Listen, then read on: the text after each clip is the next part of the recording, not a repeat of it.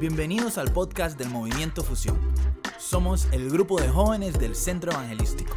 Acá podrás encontrar mensajes que te ayudarán a vivir a Jesús de una manera más profunda, apasionada y sin religiosidad. Qué bendición estar por acá con todos ustedes en esta noche fusión de noviembre. Bienvenidos a todos los que se unen también a través de redes sociales.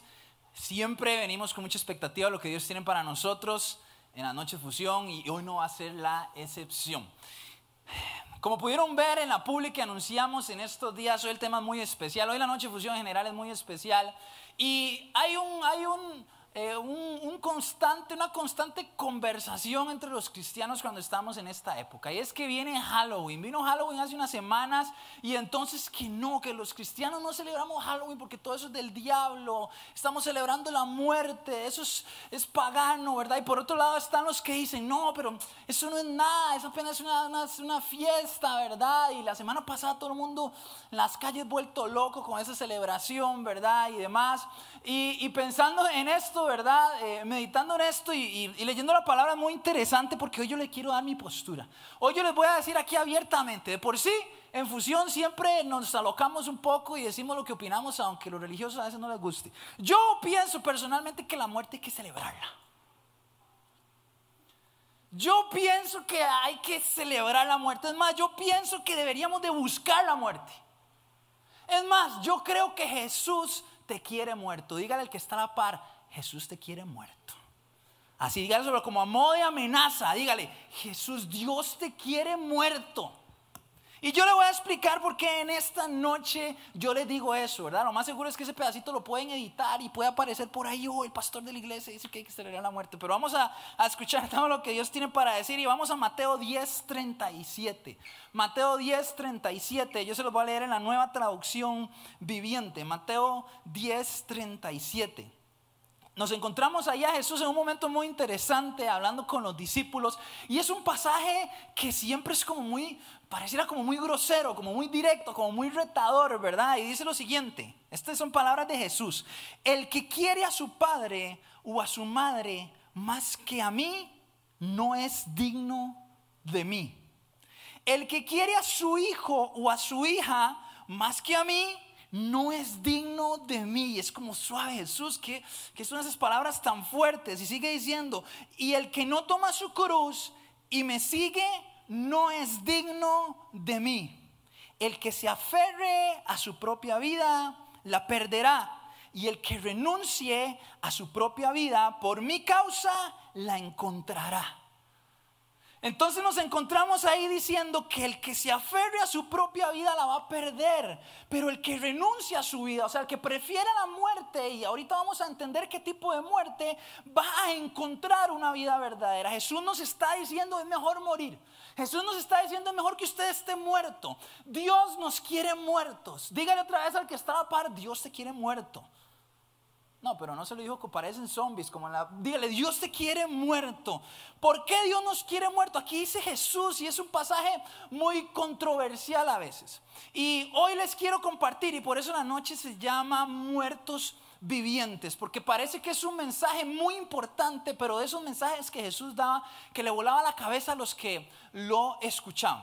Hace algunos años, y quiero compartirles una historia que no muchos conocen de mí, tal vez los que me conocen de más años, pero hace algunos años, como por ahí entre el 2010 como hasta el 2015 más o menos, yo tuve uno de los proyectos más importantes de mi vida, uno de los proyectos en los cuales entregué toda mi alma, mi corazón, mi esfuerzo, mi tiempo, mi dinero, todo lo que yo era, porque eh, era algo mega, súper, y contra importante para mí. Y hoy quiero compartirles este video que dura un par de minutos y quiero que todos le pongamos atención.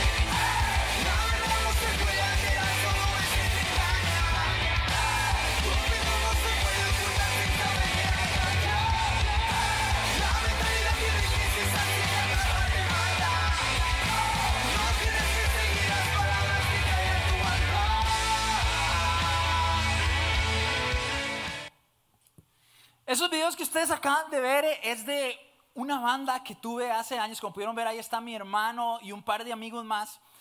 Y esa banda significó lo más importante en mi vida durante casi cinco años.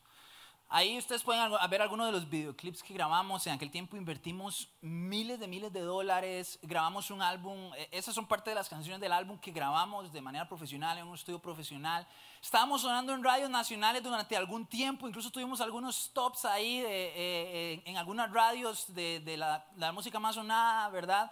Estuvimos sonando en radios eh, internacionales también en México, en Argentina, en Colombia, en varios lugares eh, estábamos ya yendo a tocar a ciertos lugares y, y para aquella época yo hice todo lo que estaba a mi alcance porque no era un proyecto de adolescente, o sea, ya yo ahí estaba ligeramente más joven de lo joven que estoy hoy, ¿verdad?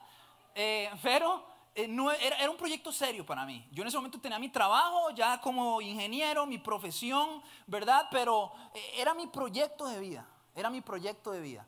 Yo incluso cuando hablé con, con, el suegro y él me dijo, ¿y usted qué quiere con mi hija? ¿Verdad? Así serio. Yo le dije, yo soy músico, ¿verdad? Y le dije, voy a vivir de la banda, porque ese era mi sueño y era algo muy serio para mí. Vendí la bicicleta, vendí, tocaba saxofón, vendí el saxofón, trabajábamos de madrugada, hacíamos todo porque este era nuestra meta y, y nuestro sueño de vida. Con el pasar del tiempo estábamos ya eh, evolucionando, creciendo y estamos yendo a algunas entrevistas en radio, en televisión y por distintos motivos la banda empezó como a, a frenarse, a detenerse, todo el proyecto, todo el plan, algún miembro de la banda salió, con el pasar del tiempo, entonces yo de repente empecé a sentir que era solo yo el que lo estaba jalando, el que estaba haciendo todo lo necesario para que siguiera, porque eso estaba muy arraigado en mi corazón, estaba luchando, de repente íbamos a grabar un segundo álbum y las cosas no se estaban dando, se empezaron a complicar hasta que les podría contar por horas, pero después de muchas situaciones en algún momento tuve que decidir si tenía que seguir peleando o dejar morir eso en mi vida, dejar morir ese sueño. Fue muy duro, fue muy difícil. Finalmente, y después de, muchas horas de, decisiones, de, llanto, de dolor, de, sufrimiento para mí, finalmente la banda desapareció por completo. Dios, detrás de todo esto que estaba pasando, tenía planes con esa muerte. En ese momento yo no lo entendía, tuve una etapa eh, de mucha frustración, tuve una etapa de que estaba enojado con Dios. Ya para esa época, al, puro final, ya yo tenía 26 años. Yo dije, esto, se terminó, esto era mi, mi, proyecto de vida, este era mi ministerio, mi propósito, mi llamado. ¿Qué voy a hacer? ¿Qué voy a hacer? A esta edad no me he involucrado en nada. Ya para esa época estaba viniendo aquí al centro y, y, y, y tuve una crisis existencial muy grande, pero en definitiva tuve que enfrentar la muerte de algo muy importante en mi vida. Yo no sé si a vos te ha tocado algo así en tu vida, si te ha tocado eh, tener que soltar algo, tener que dejar morir algo. Yo no sé si hay algún área en tu vida en el, que, en el que has tenido que enfrentar una decisión de dejar morir algo en tu vida.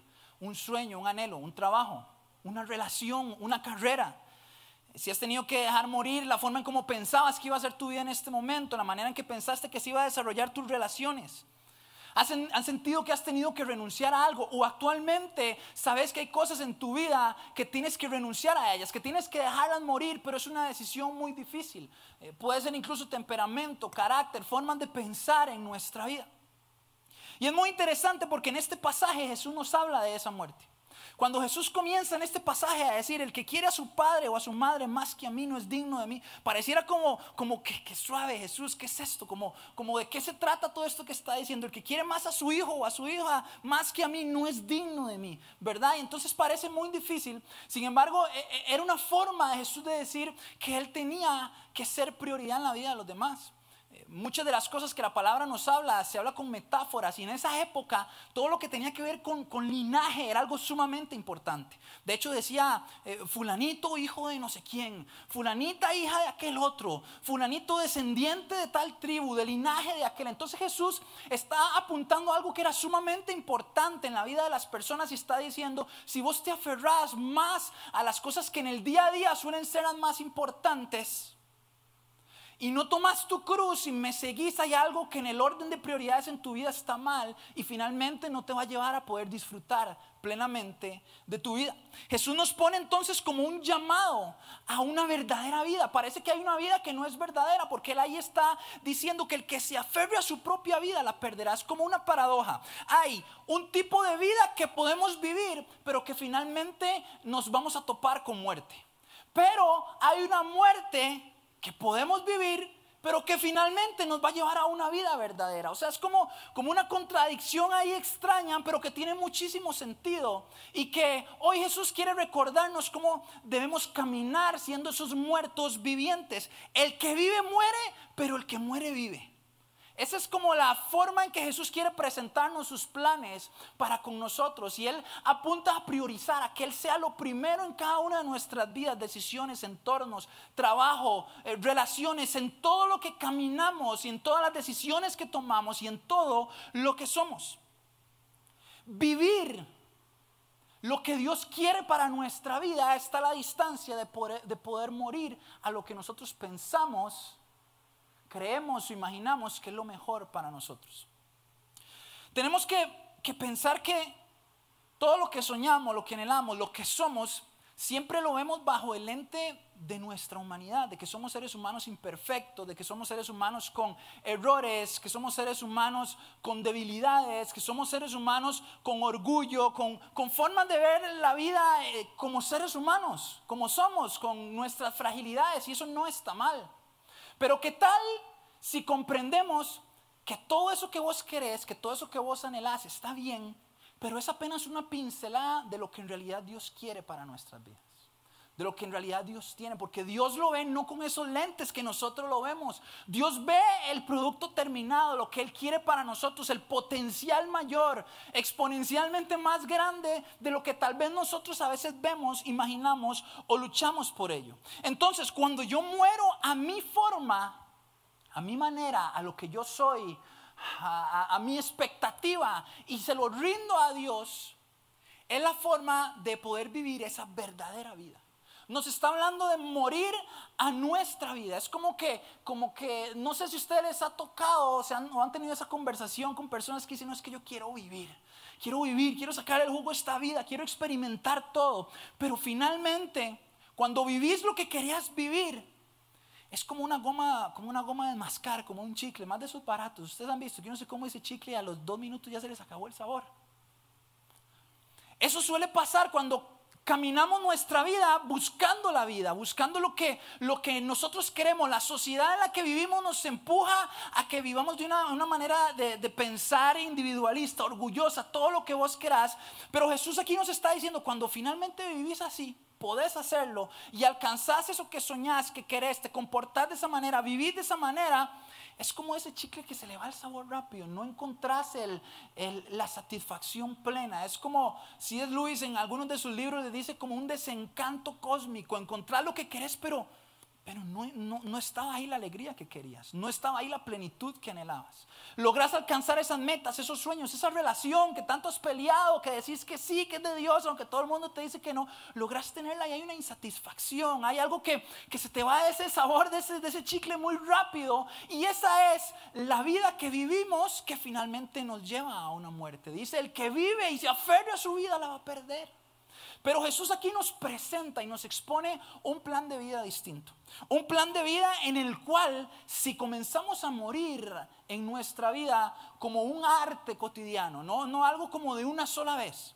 Cuando venimos el Señor y muchos de nosotros fuimos bautizados, de la forma que usted ha sido bautizado en iglesia cristiana, católica, lo que sea, al final es una representación de cómo morimos al viejo hombre, ¿verdad? Nos enseña la palabra y cuando nos bautizamos somos levantados a una nueva vida.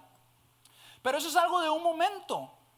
La vida de Jesús, y si nosotros somos cristianos, usted sabe lo que significa ser cristiano. Cristiano significa ser un seguidor de Cristo, un imitador de Cristo.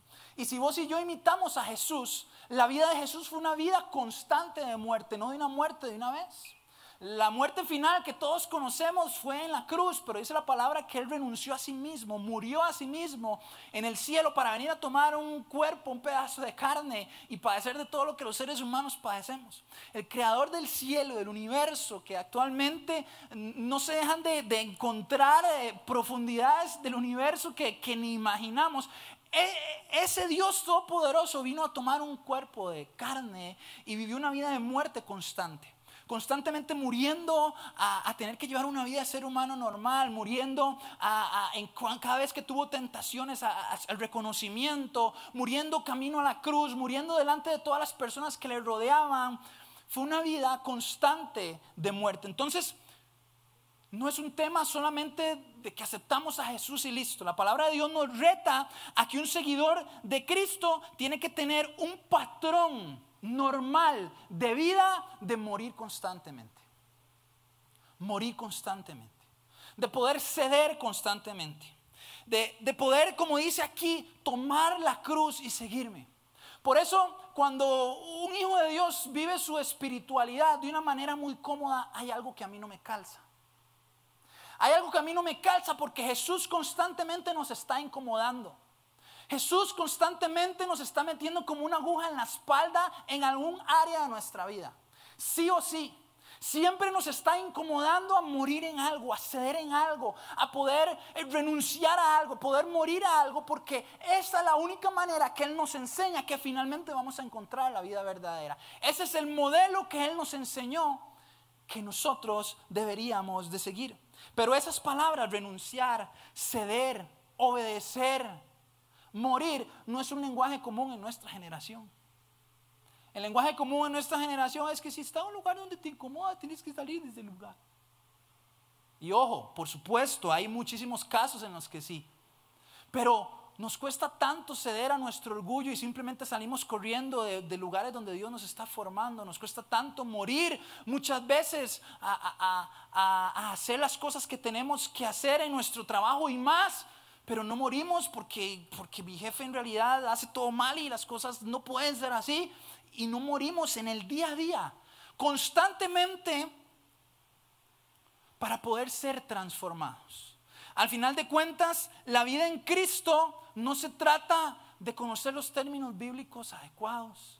La vida en Cristo no se trata de tener eh, todo el conocimiento de la palabra adecuado, el lenguaje pandereta que usted pueda tener. No se trata eh, de doctrinas, de pensamientos. La vida en Cristo se trata de vivir a Cristo. Ahí afuera. Tome su cruz y sígame, decía Jesús. Tome sus cargas y sígame.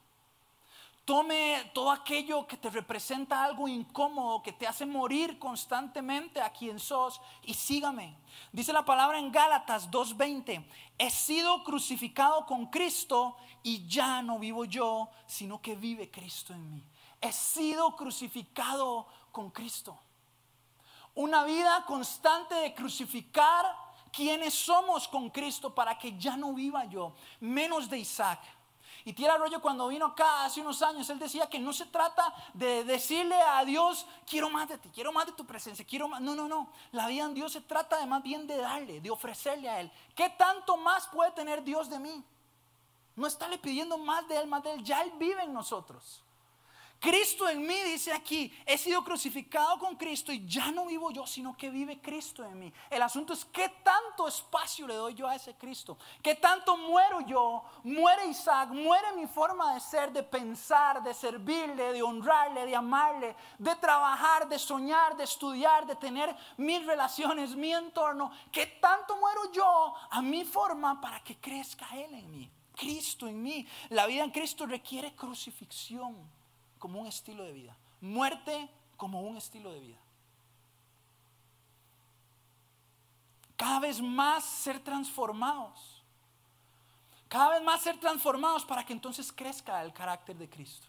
Lo decíamos algunas noches fusión atrás y han pasado un año, dos años, tres años, cinco años, diez años y tu temperamento sigue siendo el mismo, algo está sucediendo porque somos transformados a Cristo. Tiene que estar siendo formado ese carácter de ser una persona mansa y humilde de ser una persona bondadosa, de ser una persona con paciencia, de ser una persona con compromiso, de ser una persona de amor, de poder perdonar.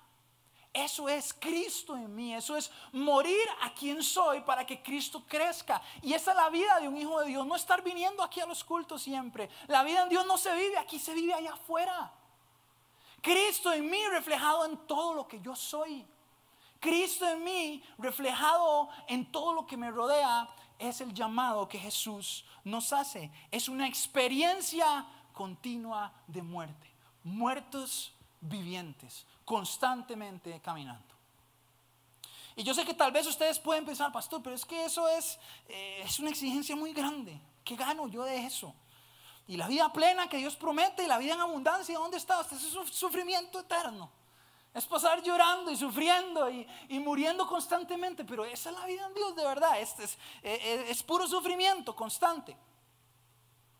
Y quiero, para responderles eso, que vayamos a Juan 12. Juan 12, 24.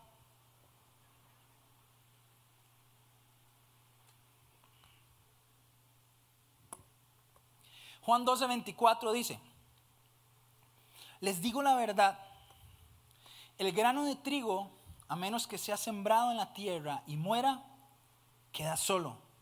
Sin embargo, su muerte producirá muchos granos nuevos, una abundante cosecha de nuevas vidas. Wow, aquí Jesús utiliza otra forma, otra, otra metáfora distinta y está hablando como de un terreno y dice, si el grano de trigo no cae en tierra y muere, un proceso de muerte, dice, queda solo, queda solo, o sea, me habla nuevamente de una muerte eh, a largo plazo en vez de una muerte constante en nuestras vidas que produzca finalmente una vida mayor. Habla y dice, si el grano de trigo no cae en tierra y muere, queda solo. Dice, sin embargo, su muerte va a traer vida. Sin embargo, su muerte va a traer muchos granos nuevos. Sin embargo, su muerte va a traer mucho fruto. La muerte que Dios te promete finalmente te va a traer una vida con muchísimo fruto. Cuando nosotros morimos a lo que queremos, si yo muero a lo que yo quiero, voy a vivir a lo que Dios quiere. Y lo que Dios quiere siempre va a traer más fruto de lo que yo quería. Se lo voy a repetir, apúntelo, tuítelo, grábelo en su corazón. Si muero a lo que yo quiero, voy a vivir a lo que Dios quiere. Y lo que Dios quiere siempre va a traer mucho más fruto de lo que yo quería. Al final de cuentas, ese, ese, grano de trigo que cae en tierra y muere lleva un proceso de germinación, una etapa donde crece, donde lleva paciencia, ese crecimiento, pero trae fruto. La única manera que ese grano pequeño produzca fruto abundante y crezca y se reproduzca es que caiga en tierra y muera. Al final de cuentas, es la única forma de poder dar fruto. A veces nos sentimos estancados y es una conversación muy común que tengo con muchachos de sentirse estancado en algún área de su vida, de sentir que no avanza en algún área de su vida. Y muchas veces va ligado a aferrarse, a aferrarse a, la forma en que creo que las cosas deben de salir, aferrarse a los planes que yo pensaba que tenían que suceder, a aferrarse a la manera en que yo pensaba que las cosas tenían que pasar, a aferrarme a la forma en que yo creo y veo las cosas, a la forma en la que yo soy. Pero aquí dice que este tipo de muerte finalmente nos va a traer mucho fruto. Cuando vives la muerte constante como la que vivió Jesús, vas a vivir una vida constante de victoria como la que Él nos dejó. Y al final yo no sé si se compara, si lo ponemos en una balanza, un, una victoria o algo que, queremos y alcanzamos, pero que no nos satisface, que no nos llena de su bendición, de su paz, a poder morir y que finalmente Dios venga a traer a nuestras vidas algo que nos genere una plenitud a mediano y a largo plazo, una llenura en nuestro corazón. Cuando llevamos una vida de muerte constante, finalmente vamos a tener una vida de victoria constante. Cuando yo cedo a lo que quiero, cuando yo cedo a lo que soy y ese Cristo crece, entonces esos planes que dentro de mis lentes eran borrosos y eran pequeños, Dios viene a darme aún más, a poder hacerme crecer aún más. ¿Y cómo se ve eso en el día a día? ¿Cómo puedes ponerlo en práctica en el día a día? Es saliendo cada minuto y cada momento a soltar el control. Muchas veces la muerte se ve como un acto constante de soltar el control de tu vida para que sea Jesús el que lo tome. Muchas veces la muerte se ve como un acto constante de soltar tu relación con esa persona para que sea Jesús el que lo tome. No le estoy diciendo aquí a todo el mundo que vayan, dejen la universidad, dejen los trabajos, dejen los novios. No, no, no, no. No se trata de eso. Se trata de que salgas todos los días comprendiendo que tu trabajo es de Dios que tu carrera es de Dios, que tu relación es de Dios y que en el momento que Dios quiera pedírtelo, si estás dispuesto a morir por ello, Dios te va a dar algo mejor.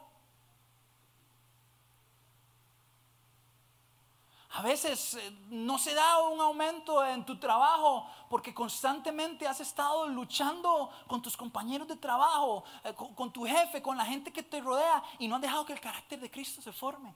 Ceder, poner la otra mejilla, ese es el crecimiento que tal vez representa tu muerte, que te va a traer nuevo fruto. Hacer lo que no te corresponde. No nos habla la palabra de correr una milla extra, de ser excelente, de hacerlo todo como para la gloria de Dios. Soltar eso que pensás que es lo mejor para tu vida. No, es que esto es lo que yo hago, este ambiente, este entorno no me afecta. ¿Será que ahí vas a tener el crecimiento que Dios tiene para tu vida? ¿Te estás aferrando a tus planes o preferís soltar tus planes y que Dios te venga y te traiga mejores planes? En el día a día eso se ve como tomar decisiones difíciles, tal vez a la vuelta de la esquina. En el día a día eso se ve como entregar esa relación y permitir que sea Dios el que te guíe. Morir duele, por supuesto que sí, pero es la única manera de poder tener una vida verdadera. Yo no sé si usted quiere tener esa vida que la palabra nos habla, que nos aferramos y que finalmente nos estanca, o la vida que Dios tiene para nosotros a pedir a la banda que si me puede acompañar, porque quiero contarles el final de la historia. Al final de cuentas, eh, como les contaba al inicio, me costó muchísimo, fue muy doloroso, pero cuando tomé esa decisión y, finalmente la banda murió y, y todo se enterró, pasé mucho tiempo frustrado, y sin embargo, Meses después, literalmente meses después, aparece una publicación en el Facebook de la, de la, página de la iglesia del centro que están ocupando un asistente pastoral para fusión. A mí ni por la cabeza me pasaba, nunca había orado ser pastor ni nada por el estilo. Y de una manera extraña yo dije, yo siento que tengo que hacer eso. Yo siento que tengo que entrar ahí y al final de cuentas, para no cansarlos con la historia, eh, a la vuelta de un montón de cosas, el día de hoy estoy acá y estoy 100% seguro que todo lo que he vivido hasta el día de hoy es mejor, mayor, más grande, me ha traído más plenitud, satisfacción, certeza de lo que estoy haciendo hoy, de lo que viene el día de mañana, con esto que yo ni me imaginaba, que tal vez si hubiera seguido ahí con la banda. Lo de la banda no estaba mal, Morir a cosas en el día a día no necesariamente quiere decir que sea algo que esté mal. Nuestra vida de rendición requiere muchas veces soltar cosas buenas para que vengan cosas mejores. Cosas que hoy están funcionando para que vengan otras que van a ir a otro nivel. Oh, Dios me ponía en el corazón decirte que tu propósito, tu avance, tu éxito no está ligado solamente a un trabajo. Tu propósito, tu avance, tu éxito no está ligado solamente a esa persona. Puede ser el más perfecto, la más perfecta, el más maravilloso, la más maravillosa. A la vuelta de la esquina Dios tiene algo mejor para vos. Muchas veces me dicen, pastor, es que no voy a encontrar un hombre como él, no voy a encontrar una mujer como ella. Cuando morimos a esas cosas que tanto nos aferramos, Dios viene a traer algo grande y maravilloso. Tu vida amorosa, tu, tu futuro matrimonio, tu plenitud, no depende de esa persona. Dios puede tener algo mejor y más grande para vos. Dios tiene otras muchísimas maneras de darte una vida verdadera y no solamente la que vos pensás. No es solamente ese trabajo, no es solamente esa carrera. Podés tener éxito de otra manera. Dios tiene el control de tu vida. ¿Qué tal si soltamos y andamos más ligeros y permitimos que el Dios que conoce nuestro presente y nuestro futuro sea el que nos guíe? Y aunque a veces sea doloroso soltar y morir, es la única forma que vengan una nueva cosecha. Tal vez es el momento de cerrar una etapa. Tal vez es el momento de algo nuevo y mejor y más grande para nuestras vidas, para nuestra profesión, para nosotros en la iglesia, para Nova, para Raíz. Tal vez son momentos de dejar morir etapas para que vengan cosas nuevas, para que crezca algo diferente, para que crezca algo mayor. Pero se requiere valentía y se requiere estar rendido completamente a Dios. Dice Colosenses 3, concentren su atención en las cosas de arriba, no en las de esta tierra, pues ustedes han muerto y su vida está escondida en Dios. Quiero que todos cerremos los ojos un momento. Quiero que todos cerremos los ojos en este momento. Y yo sé que tal vez aquí puedan haber personas que nunca han hecho una oración aceptando a Jesús como su Salvador, los que están en casa también. Y que tal vez hoy vos has estado viviendo esa vida de, de tomar tus decisiones, de llevar tu propio camino, pero que finalmente una y otra vez te ha llevado a la muerte, te ha llevado a la insatisfacción te ha llevado a una vida que aunque logré las cosas que querías, no tenés una plenitud. Y hoy Dios te está ofreciendo un camino mejor y más grande, que es el de morir a nosotros y permitir que Él crezca. Así que ahí con los ojos cerrados y todos vamos a acompañar, si vos querés aceptar a Jesús en tu corazón y permitir que Él sea esa guía, que Él sea esa persona que, que te abrace, que te acompañe, que sea tu amigo, no es un camino de perfección, es un camino lleno de errores, de fallas, pero con un Dios que está a la par para empoderarnos, para darnos fuerza, para consolarnos. Así que quiero que repitas esta oración después de mí sin ninguna pena. Estás a la distancia de una oración de que puedas experimentar una relación verdadera con Dios, más allá de una religión, más allá de una iglesia, es una relación con el Dios Todopoderoso. Así que repetí esta oración después de mí, todos los que quieran acompañarnos. Padre, en esta noche abro mi corazón. Hoy he entendido que hay una vida que finalmente me lleva a la muerte, pero yo quiero tener decisiones constantes de muerte que me lleven a una vida en ti. Yo en esta noche te pido perdón por cada una de mis fallas, por cada uno de mis pecados. Me arrepiento de todo corazón y te reconozco como mi Dios, como mi Salvador. Abro mi corazón para que tú entres, para que tú me llenes, para que me guíes a tomar todas esas decisiones. Sé mi amigo, enséñame a tener una relación contigo y a conocerte cada día más.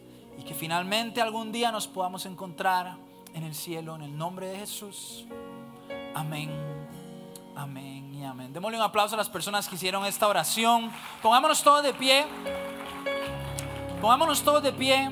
Y mientras la banda nos ministra con esa canción, quiero que todos cierren sus ojos. Este es un momento muy importante, que usted levante sus manos. Yo sé que Dios le ha hablado a usted en alguna área en su vida. Yo sé que Dios le ha hablado a usted en algo en su corazón. Todos tenemos un estilo de vida que podemos adoptar como un estilo de vida de muerte. Y tal vez se trata en esta noche de poder soltar algo, de poder ceder algo. No sé qué es, pero cerrar tus ojos y comenzá a hablar con Dios. Comenzá a hablar con Dios. Con tus propias palabras. Vos sabés que hay algo que tenés que ceder, que tenés que menguar, que tenés que entregar.